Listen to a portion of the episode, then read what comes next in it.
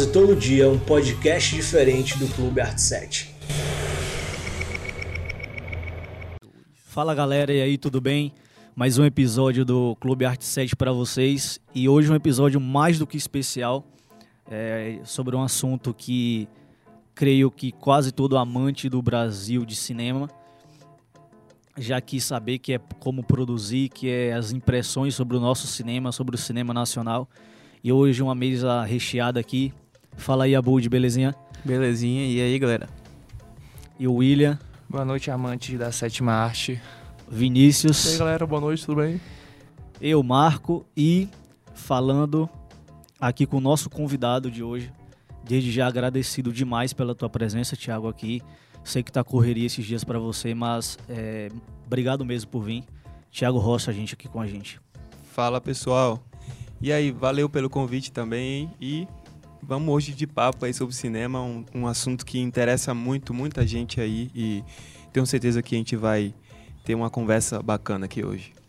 Então vamos que vamos. E eu já queria trazer o início do tema aqui, que é as nossas impressões, cara, sobre o cinema nacional, assim. É um assunto delicado, porque todo mundo que gosta de cinema sabe que é uma mistura de sentimentos quando se trata de cinema nacional, assim. É, tem gente que não gosta, tem gente que ama, tem gente que futuca para achar o que gostar, tem gente que odeia pelo básico que acha no cinema, assim. É, eu já conversei muito com o Vini sobre isso, por exemplo, tem gente que se isola do cinema nacional, assim, apenas com, sei lá, até que a sorte nos separe, que tá passando no cinema, mas não vê os filmes nacionais que concorreram, por exemplo, ao Festival de Berlim. Sabe que são cinemas de, são um cinema de ponta, um cinema reconhecido por todo mundo. E a gente sabe que o cinema brasileiro tem qualidade. A gente sabe que ele tem algo a dizer desde, desde o seu início, desde quando bebeu muito na fonte europeia e se construiu por isso. E a impressão que eu tenho mesmo do cinema pessoal é que tem muita coisa boa. Eu gosto do cinema nacional, só que é difícil de achar, porque não há valorização. E a segunda é que as pessoas não procuram da maneira que, que deveria procurassem. Não se interessam da forma correta de, sobre o cinema. E é, essa é a minha impressão e eu queria que a gente falasse sobre isso nesse decorrer aqui, nessa primeira parte do nosso podcast. E tá aberto aí na mesa aí para quem quiser comentar primeiro. Eu, eu acho que a política, a palavra certa não é política, mas a forma que nós vemos o cinema brasileiro hoje é muito complicada. Tanto artisticamente falando, quanto financeiramente falando. O cinema brasileiro hoje, além de uma arte, ele é um lugar onde você tá para ganhar dinheiro. No, pelo menos nos filmes que vão pro cinema hoje do Brasil, na parte de humor, por exemplo, até que a sorte não separe.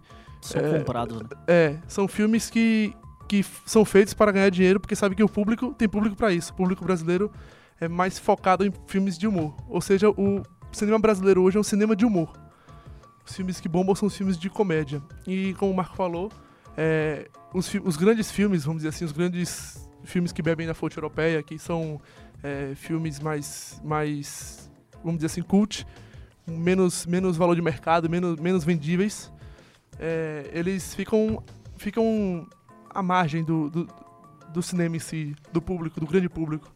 Por, por, por esse ciclo estar tá fechado só com, só com filmes de humor, só com filmes mais que não, não tem a característica tão, tão, tão uma característica mais aberta ao público. Eu acho que nesse caso aí é meio que assim, o cinema nacional não é nem o que é um cinema de humor, é um cinema que ele é consumido no humor, assim. Sim. É, ele é um cinema amplo que fala sobre tudo, só que o humor é o que mais predomina. Sim, é o que mais vende. É o que mais vende, isso, exatamente. É, eu nunca fui muito próximo do cinema brasileiro assim, mas eu sempre tive uma dúvida, entendeu? por que, que a gente foca tanto em fazer tudo direcionado para nossa realidade? A gente não tenta algo um pouco mais surreal, um pouco mais diferente. Tipo, para variar um pouco. Porque o cinema, quando você sai da sua realidade, você tem uma amplitude imensa assim de coisa que você pode criar, você tem toda a liberdade criativa do mundo, entendeu? E a gente fica preso somente a representar a nossa, é, a nossa realidade em diferentes épocas, por exemplo, de é, diferentes é, formas. Isso, né? É, também, o Vini estava falando sobre a questão do, do humor e tal. É, me veio à cabeça a questão também do preconceito que se tem um pouco com o cinema brasileiro. Sim. Você chega assim em uma, é, em uma sala de cinema, onde tá o cartaz e olha ali você já fala, pô, que filme é esse? Ah, é filme brasileiro, eu não vou assistir. Tem um pouco desse preconceito ainda, Sim. entendeu? Eu acho que ah, vem um pouco a respeito de como as pessoas elas foram meio que é, instruídas ou é, inseridas ou até mesmo ed- educadas audiovisualmente falando com um padrão mais norte-americano, né? Então a gente tem a sessão da tarde que, por exemplo, é um é um programa da Rede Globo que é aberto, né, no canal aberto, e a gente vê que raramente passa filmes nacionais. E principalmente há décadas atrás era mais raro ainda. Então é meio que o padrão norte-americano que predomina, né, na, em muitos países, mundialmente falando, ele meio que engessou outras formas criativas de serem é, de terem também o mesmo sucesso a nível de difusão. E isso na minha opinião é, atingiu um pouco também a questão da autonomia do cinema nacional então às vezes as pessoas nem sequer é, assistem a um filme tem gente que nem assiste o filme mas já diz que é ruim então é complicado isso na verdade é um preconceito né? as pessoas não muita gente não conhece a qualidade do cinema nacional. E eu acredito que tem muitos artistas de qualidade aqui no país, sim, Demais, cara. E que a gente e que infelizmente não consegue chegar à grande massa por questões políticas, por questões econômicas, por questões é, até mesmo de distribuição mesmo, que é uma, um mercado muito complicado, né? Entrar nesse nesse circuito comercial. Mas é, eu acredito que atualmente a gente tem tido um- uma melhora significativa né, a- na produção nacional, não apenas técnica, mas também a nível de aceitação, né, assim, da, da população nacional. Tem um, um- uma parte que a gente está de um livro que a gente está lendo agora na faculdade, que é esse, tu falou dessa educação, né, de audiovisual que a gente recebe do dessa influência que a gente recebe. E a gente está vendo um pouco na faculdade agora um- é, essa, a influência da, da cultura, não, da educação do consumo.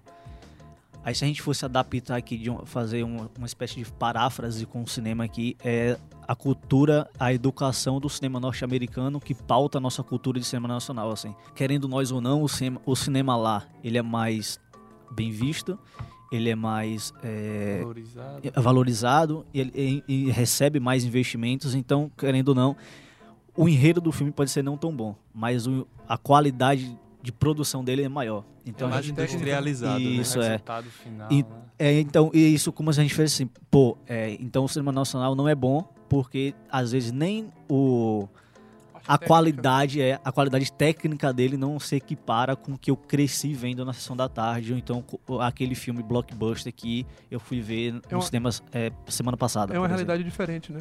A gente está acostumado, a gente é educado a, como o Thiago disse, a gente é educado a uma qualidade cinematográfica muito grande, a norte-americana, que passa na, na sessão da tarde. Quando a gente vai pro cinema ou tem um contato com um filme nacional, às vezes a qualidade nem é tão diferente, não é, não é nem tão baixa, mas como o William falou, o próprio preconceito já cria essa barreira. E às vezes realmente a qualidade é um pouco inferior pelo fato de lá ser um país que está muito, muito à frente do Brasil com relação ao cinema, de qualidade técnica, de investimento, de própria educação para se, ver, para se ir ao cinema, que dificulta um pouco as coisas aqui no Brasil. Eu só queria voltar ao ponto é, onde o Thiago falou sobre a valorização. Eu concordo, é como se aqui no Brasil tivesse a questão também da, da meia-culpa, né? Falta um pouco de valorização, até de nós mesmos. Do exemplo da a- na sessão da tarde, raramente passa um filme é, nacional.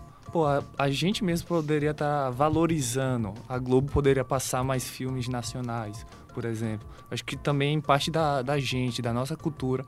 Fala, não, pô, o cinema brasileiro é bom. Olha esse filme, olha isso. Tem gente que cobra, cara, do governo o investimento, mas nem consome, tá ligado? Tem cinema. Cinema não, tem filme brasileiro que tá aqui no cinema, ele passa uma semana em cartaz e vai embora. E é bizarro. O- o- enquanto os outros passam um mês, assim. Uma coisa que eu, que eu. Um exemplo bem direto e claro disso foi o filme Bingo. É o Reis das Manhãs, né, se eu não me engano, Reis das Manhãs. Das manhãs. Muito É, bom, inclusive. É muito bom. Eu, eu, tem uma história interessante. Quando eu fui assistir esse filme, eu não esperava nada. Eu assisti meio por acaso. Eu entrei no cinema, vi o cartaz. Aí eu falei, pô, um filme de brasileiro de palhaço. Eu, nem- eu não tinha visto o trailer, não tinha visto nada. Te Eu fa- falo. aí eu falei, deve ser uma merda. Aí eu, o preconceito e- e o aí, preconceito, amigo. exatamente, hipocrisia. aí eu cheguei, entrei na sala de cinema, tinha três pessoas. Cara. Três pessoas pra assistir o filme. Se eu não me engano, a gente assistiu esse filme Foi, junto, eu, cara. eu e Marcos. Ao menos A gente tinha cinema é teu. cinco Três pessoas na sala do cinema. Tinha, tinha, tinha, cinco, pessoas comigo e Marcos cinco. É, cinco pessoas, cara. A gente, se- a gente sentou e o filme começou. Foi um, um dos melhores filmes que eu já assisti, um dos melhores filmes nacionais que eu já assisti na minha vida. É um filme maravilhoso, uma puta direção, uma direção de arte muito boa. Nem parece que é um filme nacional. O Vladimir Brista, ele pô, destrói, destrói na atuação.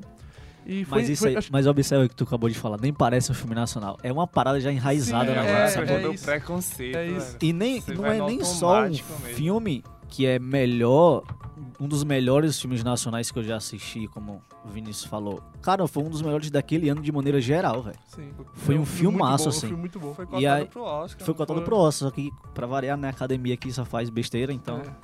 É. Tem dessas.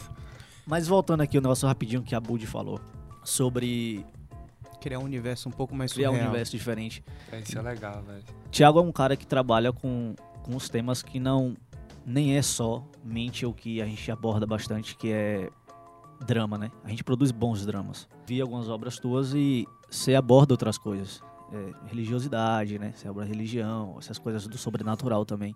Eu acho que ninguém aqui na mesa consegue responder essa, esse questionamento de Abud melhor que você, assim. Tu acha que falta o quê pra produzir algo, algo mais surreal? Algo como um blockbuster mesmo, assim, aqui. Fantasia. Cara, assim, eu acho que é, quando você tá fazendo um projeto novo, você tem que colocar na pauta tudo que você vai é, ter de pró e contra para que esse projeto possa ir à frente, né? Você, um roteirista, eu sou roteirista, eu apresento o argumento do meu filme e aí eu tenho que conseguir convencer as pessoas a investir. A gente ainda tem um- uma insegurança muito grande dessa questão da do investimento mesmo. Então, é, eu acredito que alguns tipos de gênero eles assustam a porque você não sabe se vai fazer sucesso ou não. Ser o primeiro é muito mais difícil, né? Ou iniciar ou tentar é, estabelecer uma uma nova perspectiva, mesmo narrativa, é, dentro dentro de um cenário onde prevalece, como o Vinícius falou, o humor, ou prevalece o drama. Ser o, o primeiro nesse esquema aí não é não é fácil, né? Então acho que às vezes as pessoas tentam jogar um jogo mais é, seguro, né? Mais adapta, seguro. no caso. Isso. A zona de conforto, né? O que garante ali, né? Sim. A gente viu, por exemplo, a- essa série A 3%, que na verdade foi feita para o piloto, né? Eles, eles queriam conseguir um apoio para produzir todo, não conseguiu. O piloto fez sucesso na internet e aí, alguns anos depois, eles conseguiram vender para Netflix. E os números dessa série, a série conta uma, mostra uma perspectiva que nunca foi mostrada no Brasil, por exemplo, né? Que é uma sociedade pós-apocalíptica é, nacional, né? A gente não é, não tinha nenhum, na- nenhuma referência parecida com essa é, dentro do país, a nível de narrativa. E a série foi um sucesso. É um sucesso a- ao ponto de o ano passado ser é, estar entre a série de língua é, estrangeira mais vista da Netflix, né? E aí é, a, a Bianca, uma das atrizes que compõe o elenco, falou que é, muita gente no Brasil é, assiste a série em inglês, mesmo que ela foi gravada em português com a voz real Bizarro. dos atores. E eu achei muito é, louco isso, né? Mas é, é justamente isso, como, como eu te falei, as- a, galera tá muito presa a isso ainda. É, mas eu acredito que essa nova geração é, de cineastas que está crescendo hoje em dia, fazer cinema tem se tornado muito mais democrático, entre aspas, porque os aparelhos técnicos estão sendo cada vez mais acessíveis, né? A gravar um filme, a gravar um curta. Então, é, a tendência agora é a gente ver a galera que começou filmando lá com aquela câmera de celular mesmo, começar a fazer curta, começar a crescer e quem sabe a gente consegue fundamentar, um, criar uma base mais forte na produção cinematográfica e ter novas histórias para contar em outros perfis, outros gêneros, não só jogar esse perfil que a gente está acostumado a ver. É, Tiago tocou em um, ponto que é a questão do investimento. Na prática é muito difícil também, né? Essa questão do investimento aqui no Brasil. É, é assim, tem os editais, né? Mas é, são bastante concorridos e você precisa ter um portfólio. Por exemplo, se eu for começar a minha carreira, eu quero conseguir um edital. eu- se eu tentar um edital nacional e eu não tenho um prêmio, já vai ser complicado para eu conseguir o apoio, porque vai ter outra pessoa que já foi indicada em vários festivais, já ganhou vários prêmios, né? Então, começar sempre é muito difícil, né? É, contudo, eu acho que a porta de entrada para você conseguir se, finda, é, se firmar na indústria cinematográfica é festival. É fazer curta, é longa ou média e se inscrever em festival. Tem milhares de festivais. Eu estou em um grupo de WhatsApp que é, são cineastas do Brasil todo. E esse grupo, você ter ideia, ele, eles, eles têm um, uma quantidade fixa de pessoas que não pode ser a mais. De, de tanta gente que tem no grupo, né? Já é como se fosse o limite. E aí as pessoas ficam em fila de espera para entrar no grupo. E esse grupo é, posta links de festivais em todos os países. E tem muitos festivais mesmo abertos. Então, ser visto hoje tem sido mais fácil também. E, eventualmente, quanto mais visto você é, mais crédito você consegue obter, tanto para conseguir patrocínio quanto para se inscrever em festival. Falando como o Thiago abordou um pouco mais sobre essa questão e, a, e, o, e o William trouxe, questão de patrocínio. É, realmente no Brasil isso é muito difícil, você conseguir patrocínio, como, como o Thiago falou.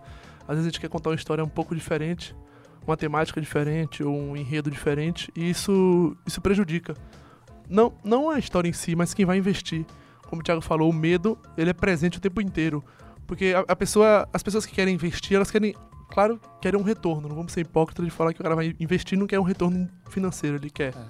Então, quando você apresenta uma história muito diferente, muito conceitual às vezes, existe o um medo por trás de falar, pô, eu vou investir nesse filme, será que ele vai me dar um retorno? Será que eu vou ganhar alguma coisa com ele ou vai ser um fracasso total?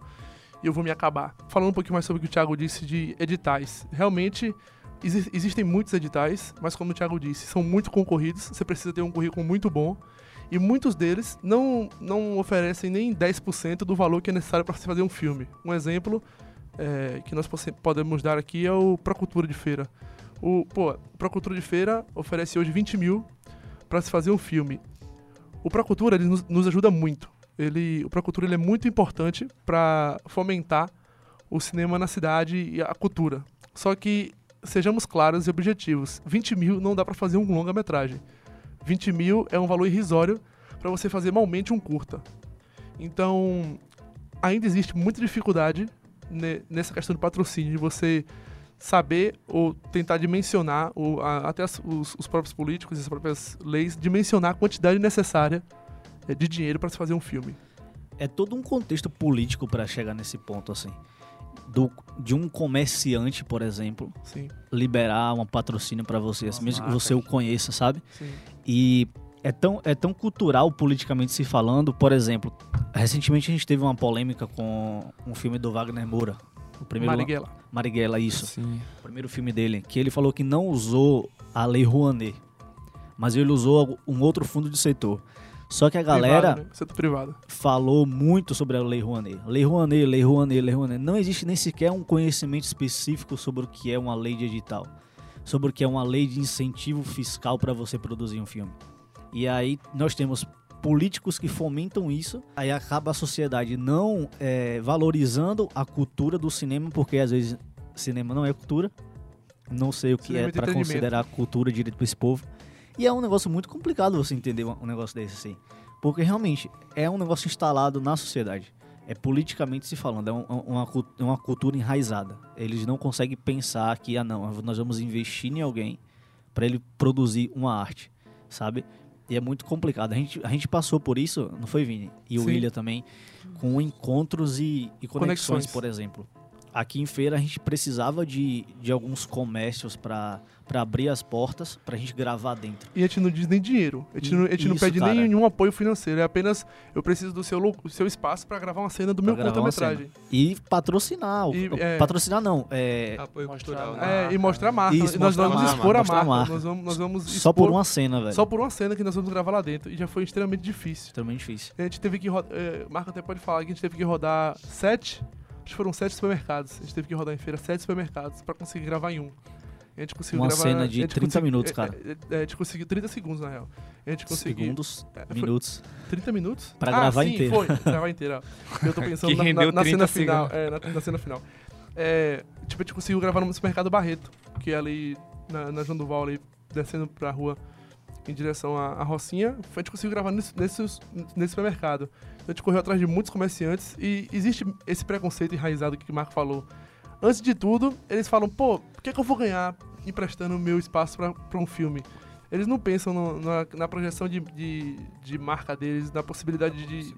na publicidade é, de, de, festivais, de futuros festivais que a marca dele vai estar sendo exposta. Então eles só querem saber, mesmo. Ah, até, até acho que é até uma questão cultural. Em feira, é a, a propaganda prototípica né, do compre mais barato, barato, compre aqui agora.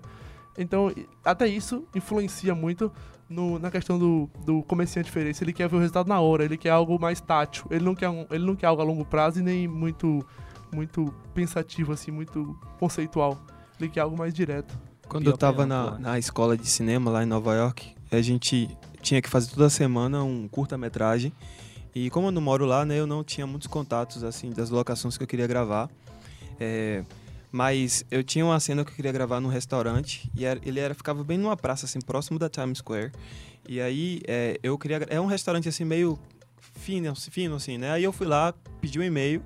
Eu nem botei fé, né? Eu mandei e-mail para o dono, perguntei se eu podia gravar uma cena lá e tal. Falei da escola que eu tava estudando. E aí eu, eu fiquei muito surpreso, porque o cara me respondeu no mesmo dia. E o cara falou: é, a, a gente apoia produções, é, a, a, gente apoia é, produções culturais e ainda mais é, por fins educativos. Pode vir gravar aqui, de tal horário, de tal horário. E aí o cara ainda deu até as bebidas pra gente usar na gravação. A Pô, diferença aqui. É, se fosse aqui no massa. Brasil, é complicado. Nem respondeu Duas semanas pra responder o e-mail e falar é, não. Isso, e olha isso, lá se responder. Isso acontece aqui em Feira, inclusive, né? A gente tá fazendo a produção do, do filme que eu te amei. E às vezes nem pra pedir, nem pra pedir o lugar pra gravar, porque a gente já conseguiu gravar no lugar. E a gente quer só a logo da pessoa pra poder colocar no filme. Pô, é, é, a tua trampo. logo que eu quero botar pra te patrocinar a tua marca. E aí eu mando e-mail pra pessoa, a pessoa caga pra mim completamente. Eu falo, tudo bem, ok então. É, um é, é muito difícil, é muito complicado isso. Mas em alguns lugares, por exemplo, nos Estados Unidos, é, existem leis também bem rígidas em relação a, a a possibilidade de gravação em locações em lugares públicos. Sim. Então existem alguns, tudo é muito muito organizado, né? Você tem que estar tá usando um monopé, sabe? Não pode é, tem que ser uma câmera. Aí fala o tipo de câmera, tudo. É muito bem específico também, porque como é um país que produz tanto, ia virar bagunça também, né? Existem até sites onde você pede autorização para usar a marca da polícia, onde você paga. Tudo muito. É porque lá é muito industrial, né? Eu, é, o mês passado eu fui na Warner Bros. e aí eu fiz o tour lá, visitei a, os estúdios, né? E aí lá a gente viu as cidades cinematográficas, os filmes que estão sendo. A gente viu a, a, os estúdios onde gravou Aquaman, enfim, alguns filmes que estão. que saiu esse ano, saiu ano passado. Mas é tudo muito. Uma pessoa pega o roteiro, a outra pessoa pega o roteiro e faz o breakdown. A outra pessoa faz do breakdown, passa pro produtor, outra pessoa passa do produtor, é, é produção executiva, sabe? um produto Muito passa mecânico. pela mão de centenas, centenas de pessoas, tipo o McDonald's, assim. É, mas a coisa acontece, né? E, e, e, acontece bem feito, né? Eu acho que a gente aqui no Brasil ainda tem uma dificuldade, por exemplo, de eu não consigo uma locação real, eu também não consigo em, em feira nem em Salvador achar um estúdio que eu possa montar uma estrutura de interna de uma casa, por exemplo, e que eu possa alugar isso para um dia que seja um valor é, aceitável, né? Então é muito caro produzir cinema no Brasil quando você quer um, uma, uma, uma estética ou uma qualidade técnica mais rebuscada, você tem que ter um recurso muito maior para você conseguir alcançar os, os resultados que se espera. Sim, Tiago, é, é, você acabou de terminar de produzir um filme, porque eu te amei, e fez esse curso de cinema é, nos Estados Unidos. Queria saber assim uma, uma, algo em relação à produção que você fez aqui no Brasil, tem o costume de fazer aqui. E quando chegou lá e foi produzir, você falou: "Nossa, véio, como isso aqui é mais fácil, véio, a diferença é absurda". É, eu acho que uma coisa que pesa muito para mim, que estou aqui em Feira de Santana, é conseguir mão de obra, né? é, pessoas que possam desenvolver as, as tarefas na equipe técnica. É, e até porque a gente também não tem muito. A gente não tem um, uma escola assim na cidade, né? De cinema, isso, né? A gente tem Cachoeira, é, tem uma galera que vai para lá, Mas falta muito network, assim. A galera que é boa tá trabalhando com produção de publicidade e propaganda. E essa galera, o tempo deles é muito apertado. Eles estão produzindo o tempo todo. Então é muito complicado entrar num projeto que vai gravar seis meses. Para eles, não é totalmente fora da realidade se eles gravam uma peça audiovisual em, em um dia, dois dias, no máximo três, né? É, eu acho que já, já, nos Estados Unidos eu tinha uma facilidade de entrar num, num, numa rede social de cineastas ou de atores, até para os atores que eu queria para os filmes que eu estava gravando, não conhecia ninguém lá. E aí eu conseguia os atores, é, até sem cachê mesmo. Lá tem, lá tem muito, todo mundo quer ser ator. Tá? então a galera se inscreve mesmo, vai mesmo, aparece. Né? O povo quer participar, quer aparecer. Então é, isso é uma coisa que, ao meu ver, é, é um pouco complicado para mim que tô aqui em feira. Que a diferença é, é isso. complicado. É complicado. Mas assim, é, eu também eu também tenho um, um, uma ajuda de eu, eu tenho uma ajuda de alguns amigos que mesmo que não são formados em cinema, que não, nunca fizeram o curso, mas têm boa vontade, né, para querer ajudar, para querer participar. Então a gente acaba ensinando a pessoa, né, para fazer alguma coisa. Às vezes a gente tem que corrigir e tal, mas é, é um trabalho de fomentar, né? É um trabalho de é, gerar, né? É, em outras pessoas isso. Gerar outras pessoas o desejo de fazer também, né? É, quando eu conheci o Vinícius, o Vinícius foi meu aluno no workshop de atuação para TV e cinema, mas ele sempre ficava muito atento à produção o que rolava, né? Como é que gravava, como é que editava, como é que. Ele até sempre cha tinha até chato, né? Era até chato é, é, só quem conhece sabe, né? Conhece um pouquinho só. só um pouquinho. Mas aí hoje o cara tá fazendo os trabalhos dele, já tá se inscrevendo aí na, nas paradas aí, tá aprendendo, tá crescendo. E eu acho que é, quando eu comecei também, eu gravei um, um curta-metragem para uma matéria da universidade. E depois daquele filme eu falei, velho, eu quero fazer isso todo dia. E aí eu, eu fiquei louco, assim, para aprender mais, para estudar e, e eu não tinha ninguém aqui que pudesse acompanhar comigo, assim, né, para me ensinar, me ajudar, assim. Então, a gente vai para tutorial, a gente vai para YouTube. É, pra galera que curte cinema e quer aprender, tem muitos cursos livres também, online. Tem um programa muito bom chamado Masterclass, que você paga uma taxa de é, 90 dólares para você fazer um curso. Você recebe um certificado internacional com ícones do cinema ou você paga uma taxa de 180 dólares e aí você tem direito a fazer quatro cursos dentro dessa área, com quatro professores diferentes. É um investimento, mas vale a pena, né?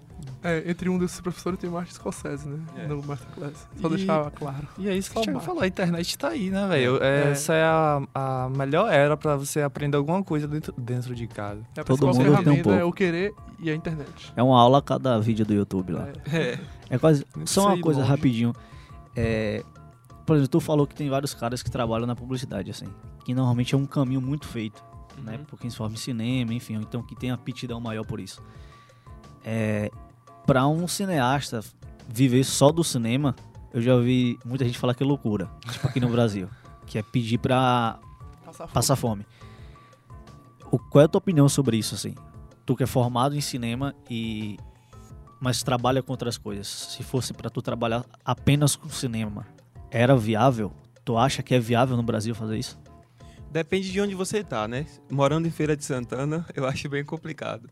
Até em Salvador também, eu acho um pouco complicado. Se você estiver vivendo no centro é, de produção cinematográfica, eventualmente você talvez não consiga viver só de cinema. Talvez você tenha que fazer novela, talvez tenha que fazer série, né? Mas sempre no É, meio, né? Mas aí você vai ter que estar aberto para fazer um pouco de tudo, né? Até que você chega um, um, espa- um momento na sua carreira que você possa escolher que trabalho você vai pegar e tal. Mas acredite, tem gente que vive de edital. Tem muita gente que faz cinema que vive de edital. O cara que é aprovado no edital de um milhão, um milhão e meio, Putz. ele consegue trabalhar, ele consegue, sei lá, durante um ano e meio, dois anos, produzir esse, esse filme e se sustentar, né? E aí, com esse filme, ele já consegue outras coisas pro próximo. E essa galera, eles se inscrevem em todos os editais, né? Então, como eu falei, é uma porta mesmo para quem quer é, viver disso. Mas também tem a questão da sorte, né? Não é só talento. Né? Você tem que estar no lugar certo, com as pessoas certas. Tem que dar a sorte de pegar um roteiro bom. Tem que dar a sorte de pegar um elenco que destrua na atuação. Então é uma coisa que não dá muito para uma pessoa só determinar o sucesso do produto, né? É, tem a questão também da sorte, que infelizmente ou felizmente é, Tá aí. tá aí, né? E vai mudar a vida de algumas pessoas ou não. Tem que usar a sorte. É. Mudando um pouco de assunto, eu gosto muito de desenhar e eu acabo tendo que absor- é, absorver um pouco de. Pega um pouco de inspiração em várias outras obras, conceitos. Eu gosto muito de arte conceitual, entendeu? Universo alternativo, eu gosto bastante. Como é que acontece esse, essa tomada, de, essa inspiração para você construir suas obras? É, eu sou muito visual, né? Na verdade, minha memória é fotográfica. Então, eu. É, a minha inspiração para escrever, a priori, ela começa de uma forma muito, muito certa. Assim, eu sei quando eu tô inspirado para escrever, mas eu não escrevo até eu sentir que é a hora de começar a escrever. Então, até uma história, até ela vir pro papel, eu passo um período ainda imaginando, remoendo, vendo coisas, buscando referências até que eu pare para escrever. Mas é, quando eu escrevo, já, ve- já vejo o quadro, já vejo a cena, já vejo o storyboard, já vejo o mood da cena, a coloração. É, só não consigo ver o cenário, é, porque eu gosto de imaginar como vai ser. Então eu não sei como ainda não sei ainda o cenário, então às vezes fica um pouco obscuro na minha mente. Mas é, eu acho que o processo criativo ele acontece de forma muito particular. Cada artista tem o seu modo de, de criar, de trazer coisas do, do nada. É, agora existe uma coisa também, existem pessoas que elas acham que são é, criadoras ou compositoras, mas na verdade elas só fazem reproduzir o que elas viram e meio que de forma inconsciente, né? Na verdade tem até um- um- uma frase que diz, né? é, nada se cria, tudo se copia, né? É, de fato a gente bebe de muitas fontes e tal, mas é, a, a gente também consegue ver alguns, alguns trabalhos, algumas obras audiovisuais que você vê, você fala, cara, o cara bebeu descaradamente de tal filme, isso aqui eu consigo ver, consigo, sabe? É meio é complicado conseguir criar uma coisa conceitual, con- conseguir criar uma coisa original, conseguir, ainda mais com tanta tanto filme saindo todo dia, né?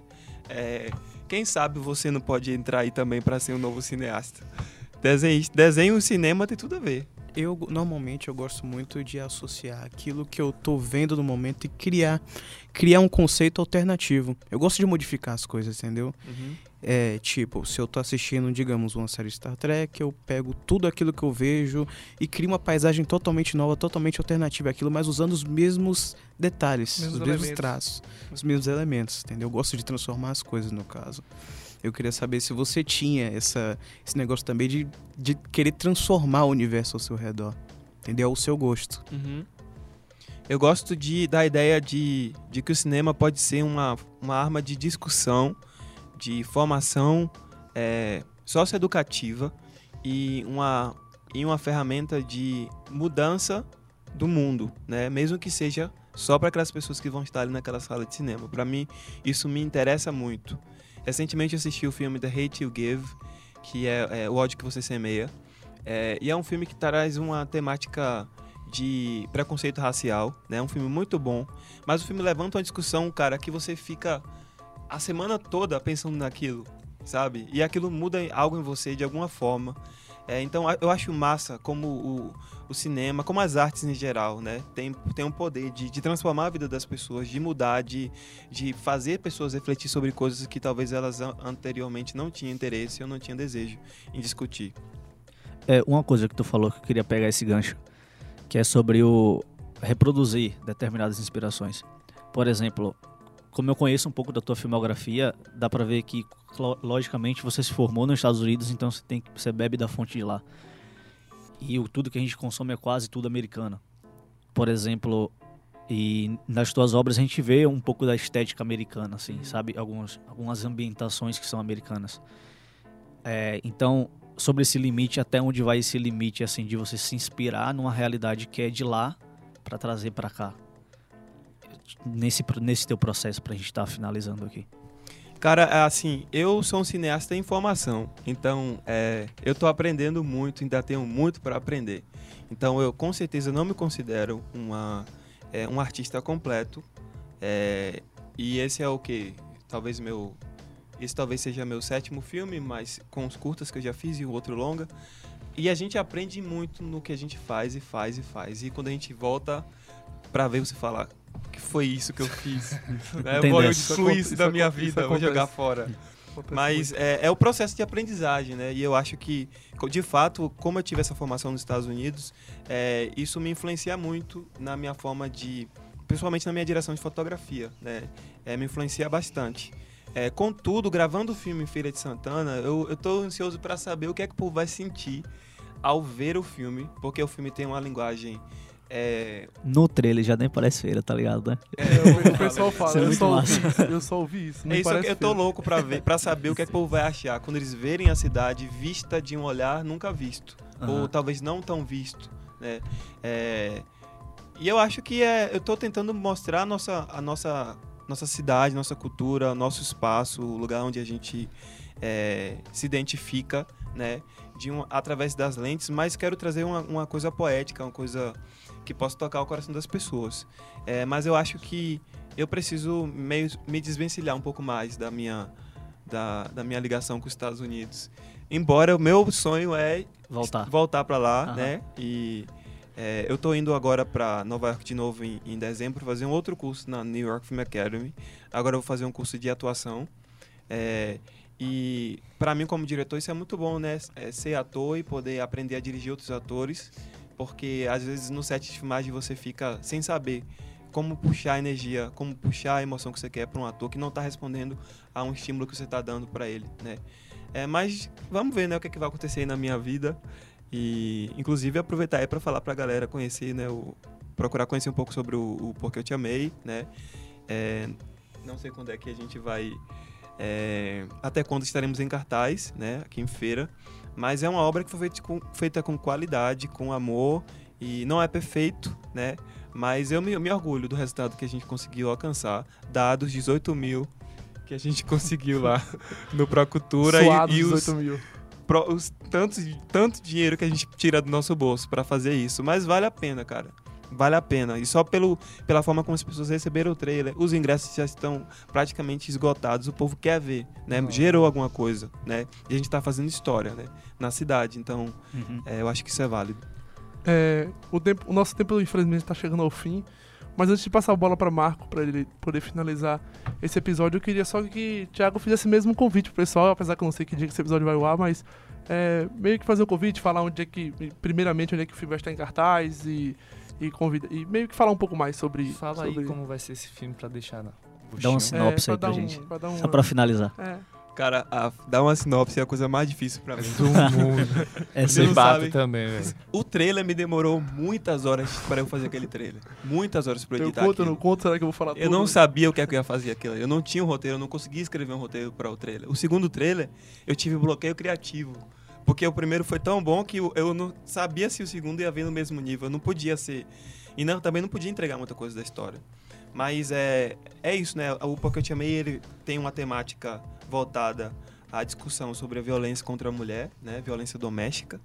E a gente acompanha a vida de Denise, uma adolescente de 13 anos que ela sofre uma, um ato de violência severo logo no início da sua adolescência. E isso faz com que essa adolescente ela se transforme eh, psicologicamente, as suas atitudes, o seu meio social, tudo isso muda, né?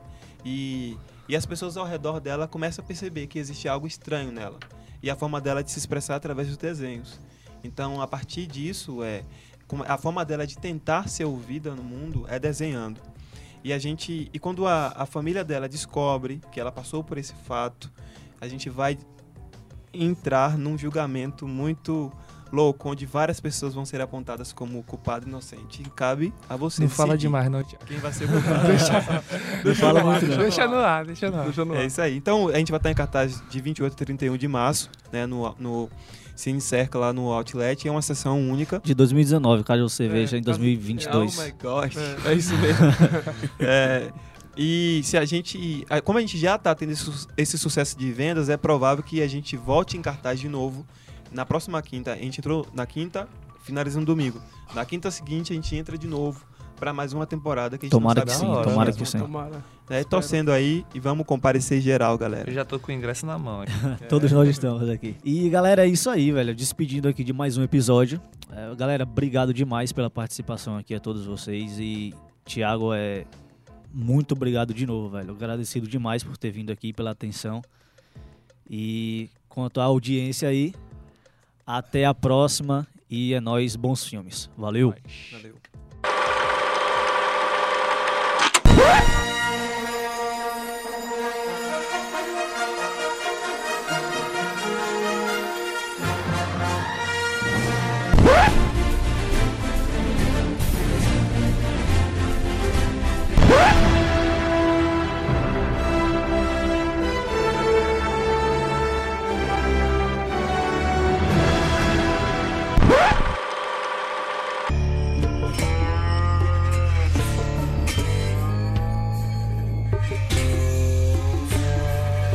Quase todo dia um podcast diferente do Clube Art 7.